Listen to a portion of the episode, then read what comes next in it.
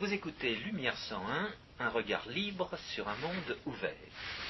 Aujourd'hui, François Guillaume et moi-même, Georges Lannes, vous proposons un échange sur les forces du désordre.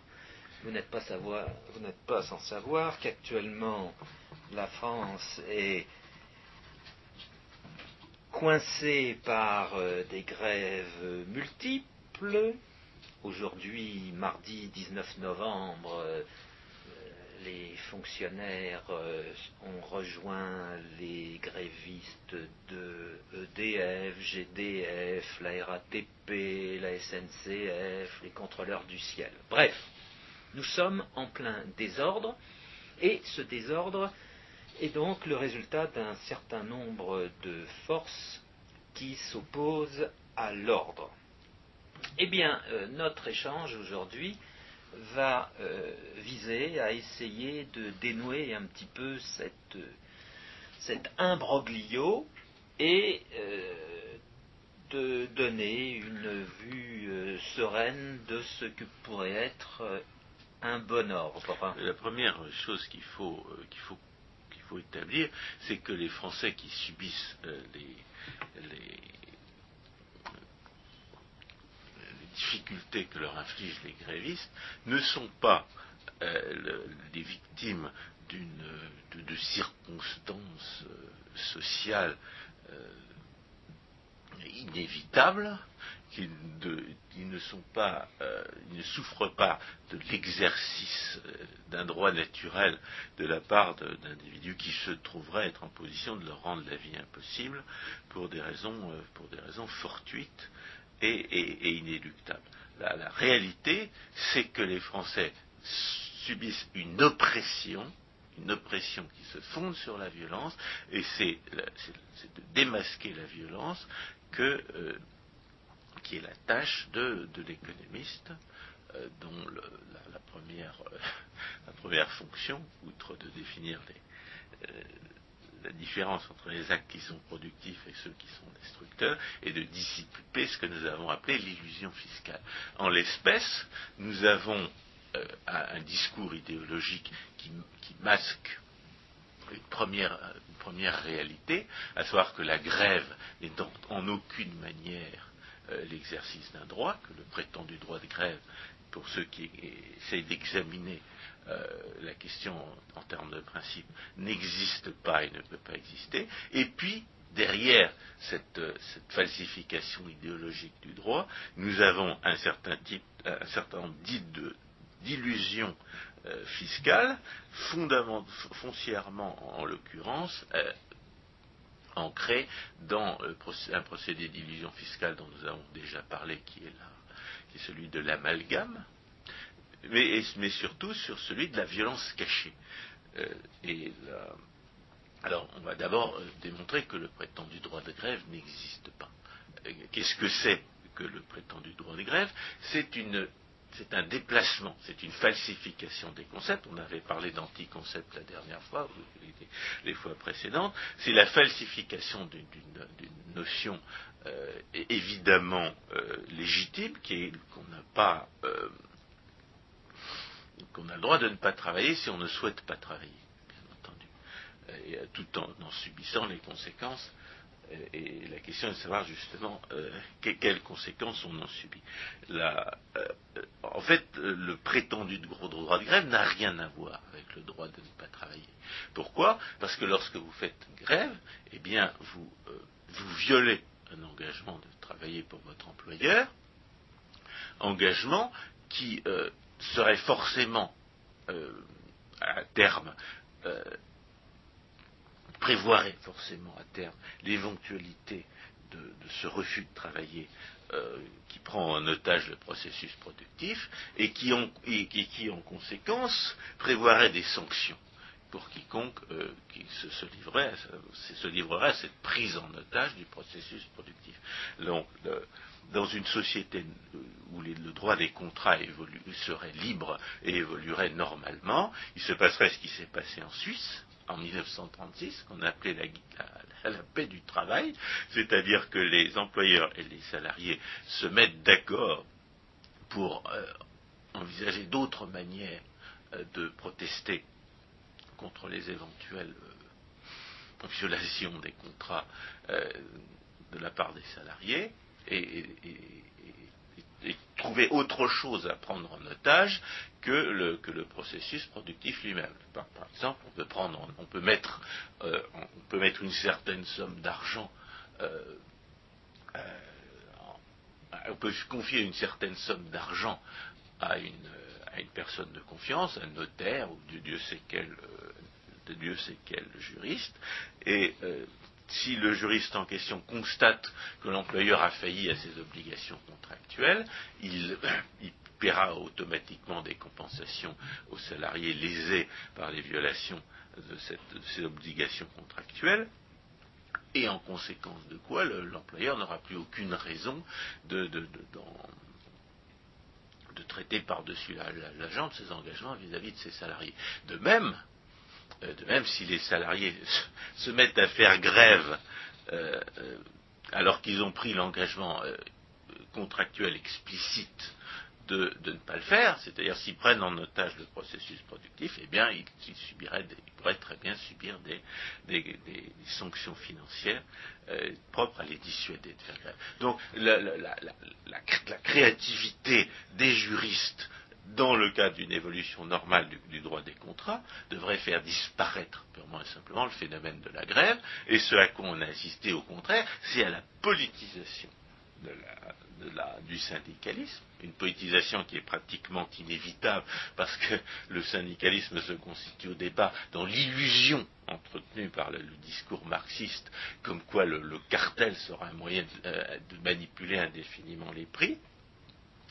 Et, une, fois que le, syndicaliste s'est rendu compte de ce que les économistes s'est rendu compte dans la pratique de ce que les économistes enseignent, à savoir que les, possibilités de manipulation des prix par un cartel sont excessivement limitées et qu'un cartel ne peut euh, réussir à gagner de l'argent que s'il contribue à la régulation des prix, eh bien le syndicaliste devient pratiquement, le syndicaliste débouche pratiquement toujours sur le gangstérisme et sur un gangstérisme qui commence par exercer directement la violence et, qui ensuite fait pression sur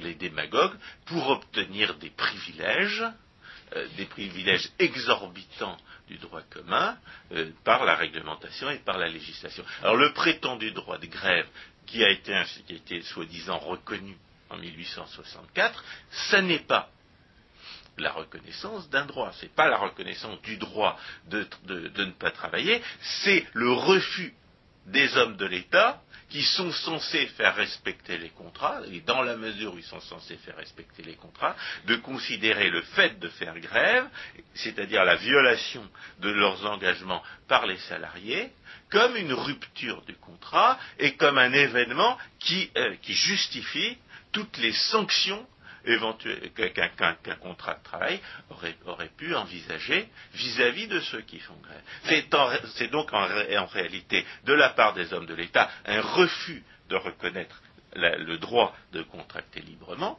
et bien entendu, c'est une, violation des, des, droits des travailleurs, comme c'est une violation des droits des employeurs. Parce que le travailleur qui cherche du travail, qui n'a pas envie de faire grève, qui est, prêt soit en, cas de litige, soit à passer par des procédures pacifiques, soit à passer, euh, soit tout simplement à, se trouver un autre employeur, il, il pourrait parfaitement négocier avec son employeur éventuel un engagement de ne pas faire grève en échange d'avantages davantage contractuels, par exemple un salaire plus élevé. Et cette, cette, possibilité-là, la, prétendue reconnaissance du prétendu droit de grève ne l'empêche d'en bénéficier parce qu'elle lui interdit tout simplement, elle, refuse, tout simplement, elle constitue un refus de reconnaître la validité de ces engagements-là.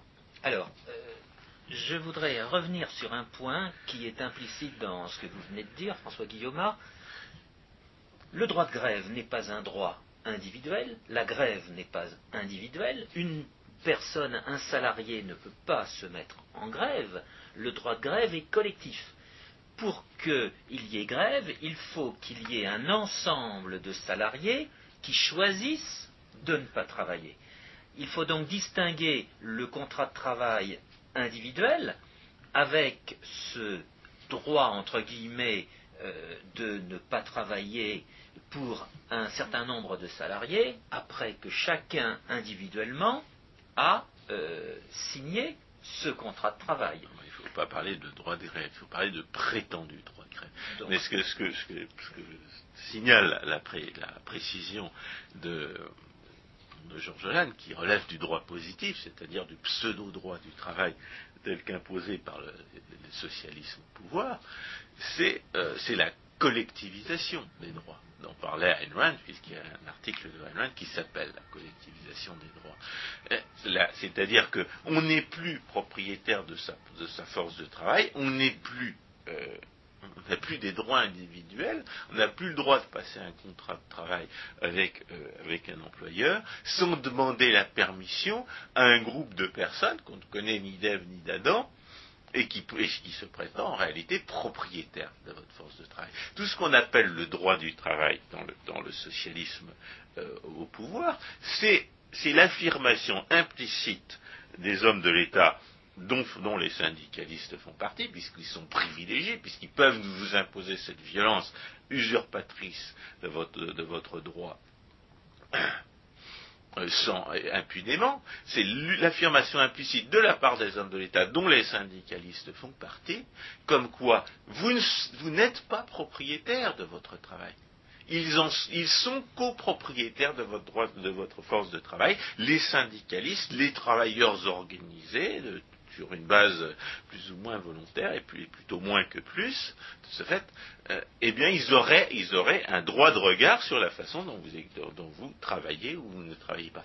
Cette affirmation, comme quoi on, or, se, se prétendre propriétaire de la force de travail d'un autre, c'est c'est l'esclavagisme, c'est la définition de l'esclavagisme. C'est-à-dire que le prétendu droit du travail, que ce soit, que ce soit dans l'affirmation du prétendu droit de grève ou dans l'imposition d'un salaire minimum, c'est un esclavagisme imposé par les syndicalistes et par les hommes de l'État.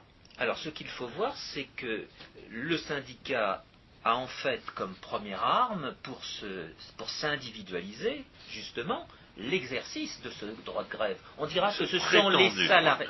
Oui, on dira que ce sont les salariés qui ont un droit de grève. Non, en fait, le, qui est euh, propriétaire, entre guillemets, qui est titulaire de euh, ce droit, c'est en fait le syndicat. Oui, le syndicat, c'est une espèce de, seigneur féodal qui vous considère comme ses serfs et qui, euh, vous, vous, octroie ou qui ne vous octroie pas le, droit de travailler suivant son bon plaisir. Et sous prétexte de bonnes relations euh, entre euh, les employés et l'employeur, eh bien, le syndicat va, les hommes du syndicat vont faire miroiter en permanence ce droit de grève afin que l'employeur cède plus ou moins aux revendications qu'ils mettent euh, sur le devant. Prétendu droit de grève n'est pas un droit, non seulement n'est pas un droit, mais implique une pétition de principe esclavagiste dont les candidats, les salariés et les candidats à l'embauche sont les victimes. Seulement, euh, quand, ce prétendu droit de grève s'exerce dans une entreprise normale, privée et concurrentielle, qu'est-ce qui se passe? Eh bien, il tue l'entreprise. Il tue l'entreprise et qu'est-ce qui se passe pour les, clients de l'entreprise? Eh bien, ils, font trouver d'autres fournisseurs. C'est-à-dire que dans, sur un marché où seul le marché du travail est, entravé, mais où le marché des produits euh, et des services ne l'est pas, eh bien, le prétendu droit de grève, il trouve ça, l'exercice du prétendu droit de grève trouve ça, rapidement sa sanction dans la, faillite de l'entreprise et son remplacement par des entreprises mieux gérées. Or, que se passe-t-il se passe-t-il en, matière de transport en matière de, et autres prétendus services publics? Eh bien, c'est que c'est que les hommes de l'État interdisent aux entrepreneurs honnêtes, euh, privés, c'est-à-dire aux entrepreneurs privés et concurrentiels, d'offrir euh, les, services que les, prétendus services publics se trouvent leur refuser du, fait de, l'exercice de ce prétendu droit gré.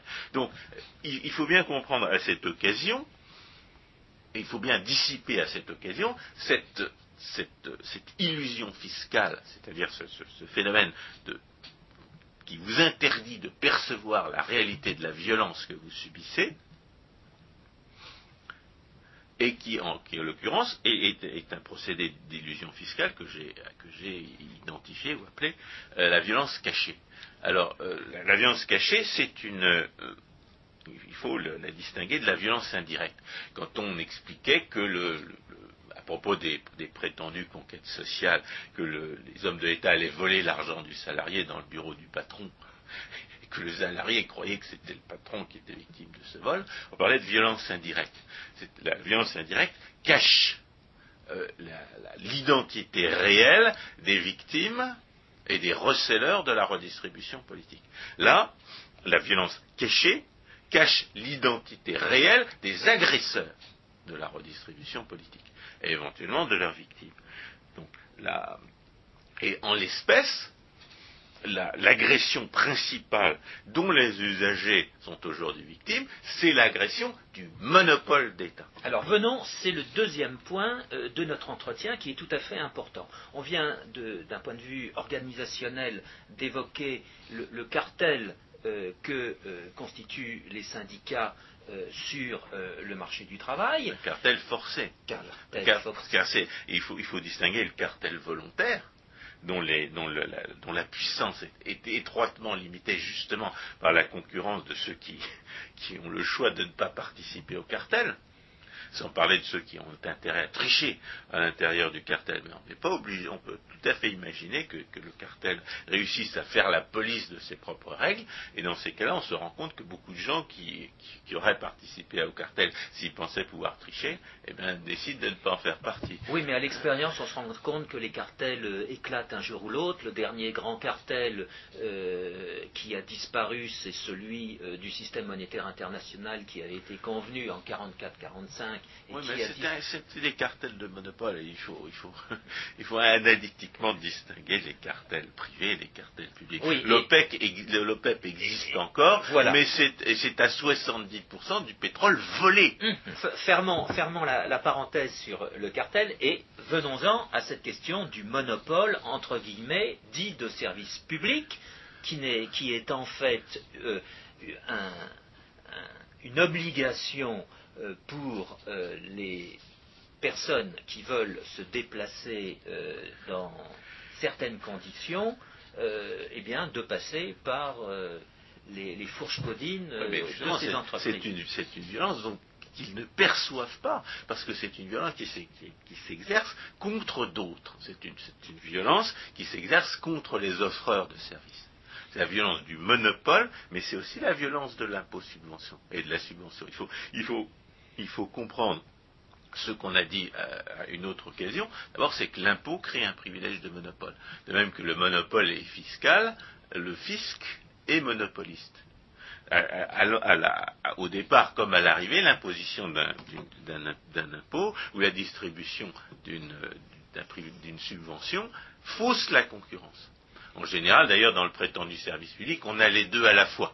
C'est-à-dire, prenez la, l'éducation nationale, dont on parlera forcément un jour à propos du caractère essentiellement euh, de, la, volonté de censure qui est inhérente au socialisme, dans l'éducation nationale, non seulement un, entrepreneur privé euh, est confronté à la concurrence déloyale des, prétendus euh, des, enseignants qui vivent d'argent volé, mais en plus ils doivent demander la permission aux, hommes de l'État pour créer une école. Donc, et, en ce qui concerne les transports, c'est la même chose. non seulement la SNCF reçoit des dizaines de milliards d'argent volés pour faire, pour faire rouler à vide des, trains, euh, des trains, par exemple régionaux, comme, comme euh, Christian Gérondeau le dénonçait à juste titre euh, récemment dans une émission de, de, Claude Reichmann. Et dans son dernier livre qui s'intitule, qui s'intitule, bon, je ne sais pas, mais on, il parlait de l'imposture écologique dans son dernier livre, je crois que. Oui, ou alors l'avant-dernier, oui, c'est ça, oui, oui.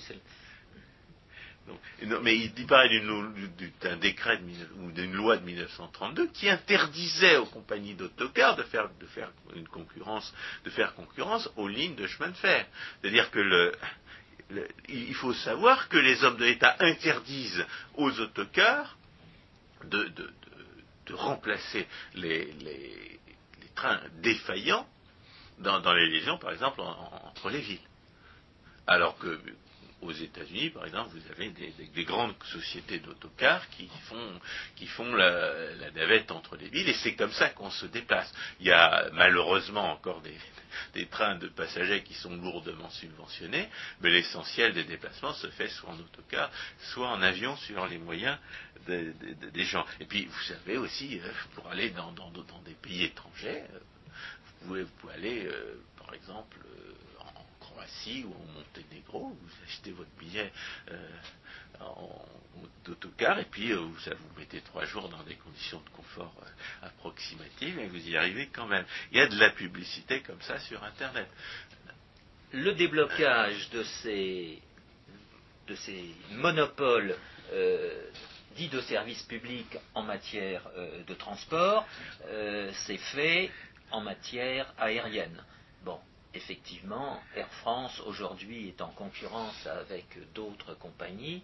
Euh, il existe des lignes qui se créent et qui mettent euh, en, valeur certains petits aéroports. Il a fallu, l'intervention de la, de la Commission européenne pour, casser le monopole. À une certaine époque, et, cela pour assurer une rentabilité complètement artificielle au TGV autre que le, que le, que le Paris-Lyon qui est le seul rentable en réalité, eh bien on a interdit on a interdit aux compagnies aériennes de se développer en France il y avait un monopole d'air qui vous, qui, vous, garantissait que vous payiez deux fois trop cher votre, votre billet d'avion euh, sur les lignes intérieures. Le monopole euh, interdit la concurrence, mais il ne peut pas la tuer, parce que la concurrence, c'est la liberté d'action de chacun quand on se passe d'un point de vue économique. le pouvoir du monopole est toujours limité, même quand c'est un, même quand c'est un monopole au sens euh, correct du terme, c'est-à-dire un monopole institutionnel. Seulement, ça vous les limites du monopole des transports dans la région parisienne,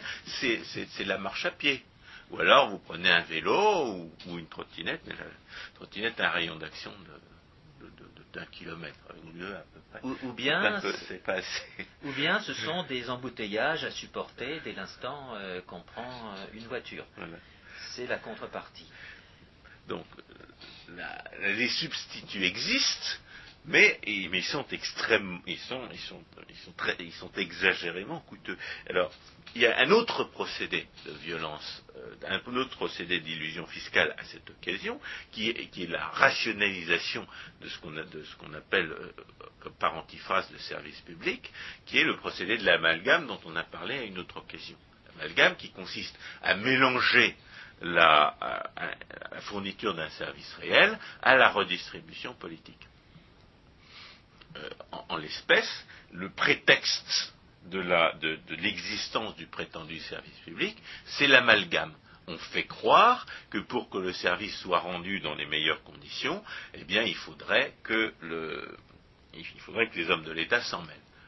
Les hommes de l'État mêlent, eux qui ne peuvent que, voler et détruire, bien entendu, ça veut dire euh, qu'à la, fourniture d'un service réel, euh, on va mélanger de la redistribution politique qui, en vertu de la loi de Bitur-Camembert, ne fera que détruire après avoir volé, ou avant d'ailleurs. Et qui fait en particulier que les prix de ces services sont des prix faux, sont des prix sur lesquels on ne peut pas euh, fonder une décision sur lesquelles on ne peut pas organiser de façon rationnelle, justement, euh, les services en question. il faut, d'abord comprendre pourquoi euh, la notion de service public, c'est vraiment le remplacement de, la chose par le mot. Parce qu'une entreprise normale, privée et concurrentielle, vous ne pouvez lui, elle ne peut recevoir votre argent que si vous êtes d'accord pour le lui donner. Tandis que le prétendu service public se définit légalement par le fait que vous êtes obligé de lui donner votre argent, que vous le vouliez ou non. Alors ça se passe de deux manières ça se passe par le monopole institutionnel officiel qui consiste à dire j'interdis, où les hommes de l'État disent j'interdis à tout entrepreneur, euh, à tout autre entrepreneur d'offrir le même service. Oui, d'offrir un, service qui paraîtra euh, identique, équivalent au consommateur. Et, la deuxième manière, c'est l'impôt-subvention, c'est-à-dire l'homme de l'État vole l'argent du contribuable, vole directement votre argent, et puis vous êtes obligé de payer le prétendu service public, que vous vous en, que, vous vous en serviez ou non, que vous en soyez satisfait ou non, que vous ayez ou non besoin de ce service, ou même que ce, service, ce prétendu service soit en réalité, à vos yeux, une nuisance, y compris une nuisance que vous avez voué votre, que vous avez consacré, que vous consacrez votre vie à combattre, comme la propagande socialiste qui se, qui se déploie dans, certaines prétendues euh, euh, institutions culturelles ou éducatives. Autrement dit, donc le, prétendu service public, par définition, par définition, et, automatiquement, il est ou il n'est pas au service. Il se définit par le fait qu'il n'est pas au service du public. C'est un instrument d'usurpation du pouvoir social, de privation. il, a pour but de priver le citoyen de son droit de décider ce qui produira quoi et en quelle quantité, pour remettre ce, pouvoir à de soi-disant représentants, alors qu'à l'évidence, la, possibilité de donner et de refuser son argent est, est un moyen euh, pour le citoyen d'exercer directement son droit de décider des affaires qui sont les siennes, cent mille fois plus efficace que, l'exercice de ce même pouvoir par de prétendus représentants. Démocratie par le marché est cent mille fois plus, démocratique, c'est-à-dire cent mille fois plus efficace pour permettre aux citoyens d'obtenir ce qu'ils veulent que l'exercice du pouvoir social par les soi-disant représentants. donc, le prétendu service public est essentiellement, par son intention et par ses effets, antidémocratique. En plus d'être tout sauf voué au service du public. Le, prétendu service public est tout sauf au service du public, il est au service des, puissants, il est au service des hommes de l'État, et il est essentiellement par, principe, par intention, par destination, et dans ses effets, antidémocratique. Et alors, à l'intérieur de ces monopoles, vous avez donc les syndicats qui vont, euh, d'une certaine façon, euh, établir des relations de pouvoir avec les dirigeants de euh, ces monopoles. Les, dirigeants de ces monopoles étant nommés par l'État et les euh, syndicalistes étant, disons, reconnus soit par leur base, soit le cas échéant par les hommes de l'État eux-mêmes. Oui, aujourd'hui, les syndicalistes ne représentent pas les salariés, ils, sont en réalité un faux-nez des hommes de l'État. C'est-à-dire que non seulement leur pouvoir, non, seulement ils vivent d'argent volé euh, par les hommes de l'État, puisqu'ils vivent de subventions, et, ces subventions sont volées aux contribuables, mais, mais en plus, bien entendu, leur pouvoir, leur pouvoir ne vient pas de, ne vient pas euh, de leur capacité à, s'organiser en cartel de salariés, leur pouvoir ne leur vient pas de, l'impunité qu'ils euh, ne leur vient pas principalement de l'impunité dont ils jouissent pour leurs actes délictueux et criminels. Euh, en tant par exemple que piquet de grève ou en tant que, que saboteur de la production elle vient principalement des, privilèges de monopole euh, euh, dont ils jouissent du fait de l'existence du prétendu service public. Et ça, c'est du, prétendu service public. Et c'est un, aspect fondamental de, l'illusion fiscale par la violence cachée qu'il faut à cette occasion démasquer fondamentalement, la violence que subissent les usagers aujourd'hui, ce ne sont pas les syndicalistes qui l'exercent, ce sont les policiers au service des hommes de l'État. C'est pour ça qu'on a parlé des forces du désordre. Le, policier dans une société libre, c'est quelqu'un qui pourchasse les voleurs et les assassins. Dans une société socialiste comme la France, le policier, c'est quelqu'un qui, qui, qui rançonne, il, il a pour rançonner, et indirectement persécuter les honnêtes gens au service de la caste exploiteuse dont les, syndicalistes et les hommes de l'État font partie. Alors ça, c'est notre troisième et dernier point. Bien situer le, ce qu'on appelle euh, police, cette, euh, ce bras armé euh, des hommes de l'État et, le cas échéant, des syndicalistes. Il faut, il, faut, le répéter, la violence que subissent les, les, usagers aujourd'hui, ce n'est pas principalement la violence syndicale, c'est une violence policière. Les, les, gauchistes, les socialistes qui détestent les policiers, qui les vitupèrent, ils sont comme nous, ils vivent sur une, ils, vivent sur une conception révolue de l'activité de la police sur cette conception qui voyait les policiers comme pourchassant les voleurs et les assassins. Aujourd'hui, les policiers qui pourchassent les voleurs et les assassins, vous les voyez à la télévision et ceux que vous rencontrez dans la rue rançonnent les honnêtes gens, et principalement les automobilistes, mais l'exemple du, L'exemple du prétendu service public montre que, cette, violence prédatrice, cette violence exploiteuse, cette violence d'oppression, elle va bien au-delà elle a bien d'autres victimes que les automobilistes. Elle a aussi comme victimes les usagers des prétendus services publics. La police est elle-même considérée comme un service public. Et de fait, ce service public se retourne contre les personnes euh, qui seraient tentées de leur demander leur aide. À cet égard, je peux faire une citation de Benjamin Constant, euh, que j'ai prise sur euh, Liberpedia, euh, qui est tout à fait explicite. Benjamin Constant, dans le Cahier rouge, en 1830, parle de cette police dont les coupables sont le prétexte et les innocents le but. Eh bien, alors ça c'est un article de, de Jan Krepelkas dans Liberpedia qui s'intitule Les forces du désordre. Et justement, les forces du désordre, c'est le thème de, l'émission d'aujourd'hui, parce que ça décrit la réalité de l'action policière dans un État socialiste comme la France. La réalité de l'action policière, c'est que les, policiers sont les dans, au sein de la caste exploiteuse, sont les exécutants principaux de l'oppression et de l'exploitation socialiste. Ils ne sont pas. Ils sont les forces du désordre. Ce ne sont pas des forces de l'ordre, ce sont des forces du désordre, ce sont les forces de l'oppression, de la négation du droit, de la destruction du droit. Ils ne sont pas là pour faire respecter les droits de propriété, ils ne sont pas là pour faire en sorte que euh, les contrats qui ont été conclus euh, soient respectés par les parties contractantes. Non, ils sont là pour que voler le peuple au service de la caste exploiteuse dont ils font partie, puisqu'ils vivent eux aussi d'argent volé. Alors, à cet égard, on peut souligner un point euh, original qui n'est pas relevé par les journalistes en général, euh, c'est la question des euh, régimes spéciaux euh, de retraite. on vient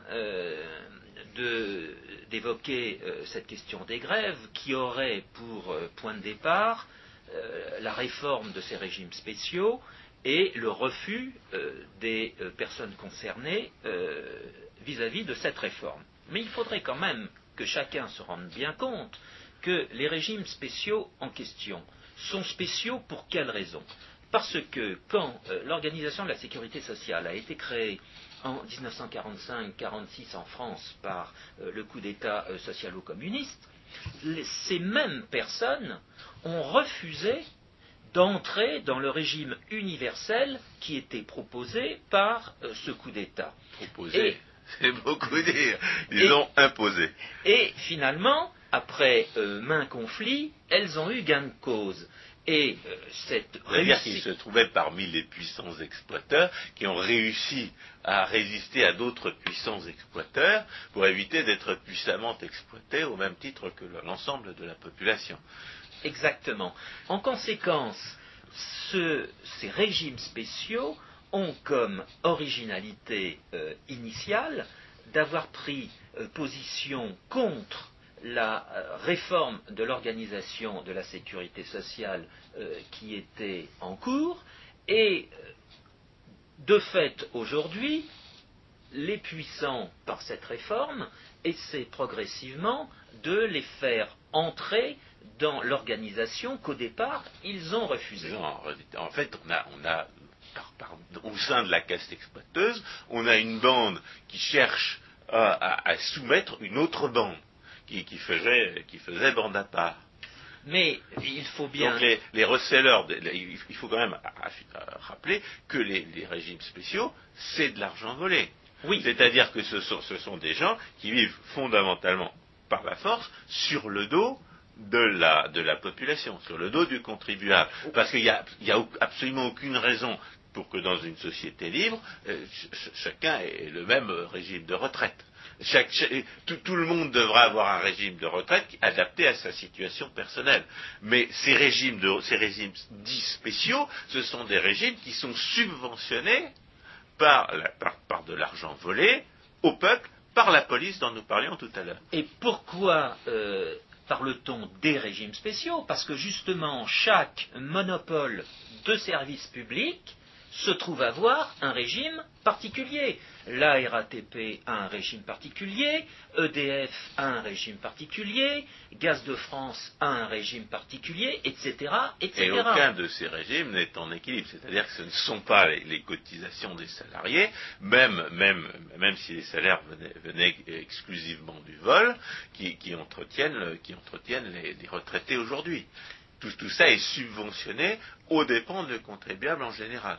Oui, puisque les prix sont faux. Le propre de ces monopoles, comme euh, François Guillaume vient pourrait- de le On pourrait rappeler. imaginer un régime spécial dans un, dans un prétendu service public qui aurait, euh, qui aurait provisionné les retraites d'avenir de ces, de ces, de de salariés et, et qui, et qui, de ce fait, aurait mis de côté les moyens nécessaires pour les entretenir. Mais ce n'est pas le cas. Il, il compte sur le, sur le policier qui va voler l'argent du contribuable et donner le butin de ce vol à leur retraité particulier. parce que l'ordre aura été donné par les hommes de l'État à cette police de faire en sorte qu'il en soit ainsi. Donc, alors, les hommes de l'État qui ordonnent à la police de voler le peuple pour entretenir ces régimes spéciaux se fatiguent peut-être, se sont peut-être fatigués de donner euh, ce butin-là à, à- à ces receleurs-là. Alors- et le, c'est le débat actuel. Voilà. Alors ça, c'est un autre point qui est tout à fait essentiel et qui n'est jamais évoqué. C'est que en 1945-1946, il y a eu en fait une scission de euh, la nation française. Jusqu'alors, il y avait un État qui était euh, tout puissant sur la nation, et il s'est avéré que, suite à ce coup d'État socialo-communiste, ce, cet État a été euh, Doublé. ou, ou- ou- ou compensé est- par une nouvelle Il est, il organisation est doublé puisqu'ils volent encore plus d'argent que l'État lui-même. de sorte que, à partir de cette époque, il y a eu une diarchie qui a, euh, disons, pris en main euh, la France, l'archie de la- de l'État et l'archie de l'organisation de la sécurité sociale Donc deux, obligatoire. deux grandes, deux grandes bandes de gangsters qui, qui volaient euh, ch- chacune de, de son côté, mais c'est quand même la police qui vole, vole l'argent euh, fondamentalement, y compris au service de la, des hommes de la sécurité sociale. C'est eux qui font pencher la balance, euh, tantôt dans un sens, tantôt dans l'autre. Oui, mais Et La question est de savoir qui commande à la police. Alors finalement. justement, euh, cette balance a quand même penché, a commencé à pencher, et il y a exactement euh, 40 ans, en 1967, quand euh, De Gaulle et euh, son gouvernement, euh, à l'époque le Premier ministre était Georges Pompidou, ont décidé de modifier par ordonnance l'organisation de la sécurité sociale obligatoire dans son régime général. Cette réforme a été tout à fait importante parce qu'elle a amené à la subdivision de euh, l'organisation du régime général de l'organisation de la sécurité sociale obligatoire en quatre régimes.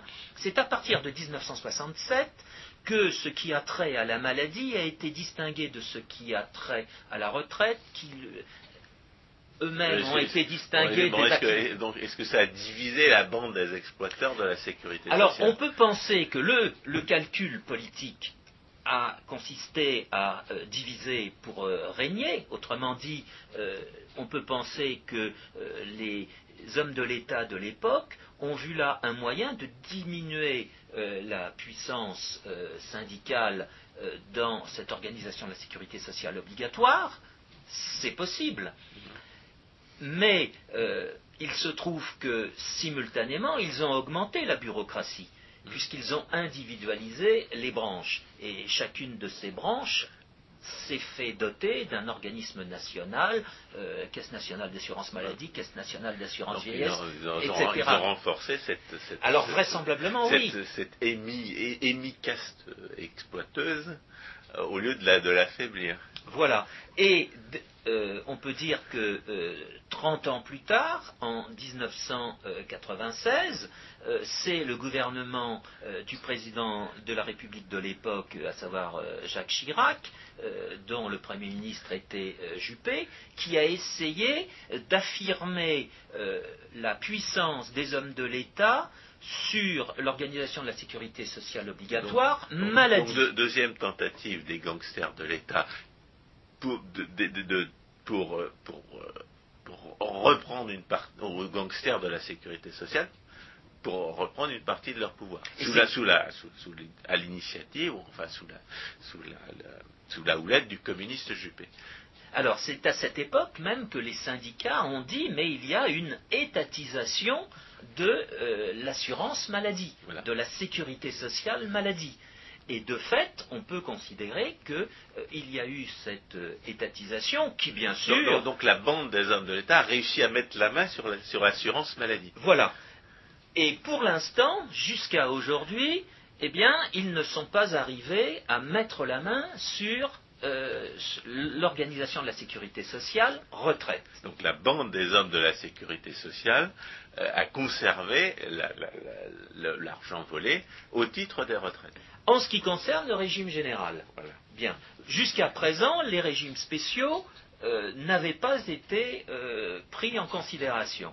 Ah, Et c'est à cette occasion que nous vivons aujourd'hui qu'il y a un certain regard des hommes de l'État sur ces régimes. Donc les hommes de l'État essayent de mettre la main sur les régimes spéciaux.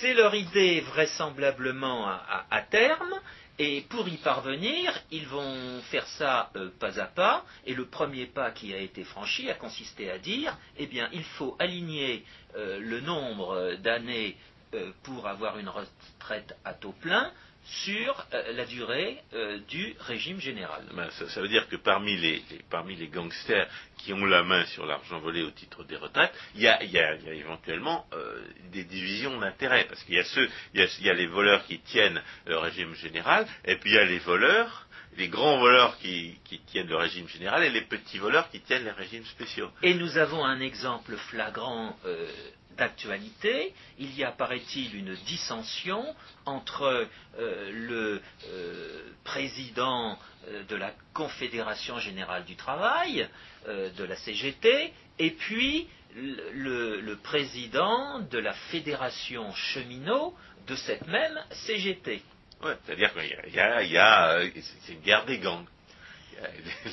Il y a, le, grand, le gangster, le capo di tutti capi, qui qui est le le chef de la CGT, il a, un, capo mafioso qui lui, qui lui résiste. Apparemment.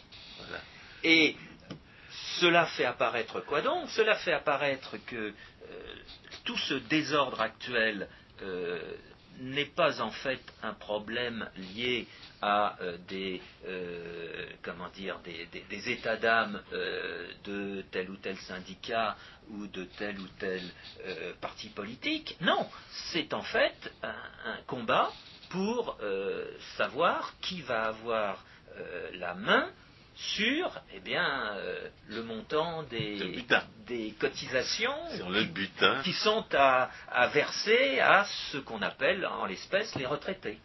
Euh, mais attention, il euh, a, pas que dans, cette affaire, il n'y a pas que les prétendues cotisations. Les prétendues cotisations, c'est une manière de voler. Mais dans les régimes spéciaux, il y a les, subventions qui, procèdent d'une autre manière de voler, d'un autre prétexte, d'une autre, euh, d'une autre législation, même si c'est toujours la police qui, en dernière analyse, exerce sa violence. Alors ça, c'est un point qui n'est jamais évoqué, bien évidemment, et qui est bien évidemment au, cœur des débats. Mais à cet égard, il y a un, point à souligner, c'est que, étant donné tous ces régimes, retraite de l'organisation de la sécurité sociale obligatoire, retraite, il y a, depuis la décennie 70, ce qu'on appelle la compensation entre les régimes, voire la surcompensation.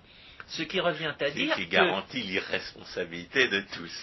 Oui, et ce qui veut dire qu'au cas où des comptables arriveraient à faire apparaître que tel régime est en déficit par rapport à tel autre qui se trouve être excédentaire, eh bien l'excédent du régime euh, se trouvera euh, versé au régime déficitaire. c'est une manière de garantir que les gens qui font des économies ne feront jamais que subventionner ceux qui n'en font pas.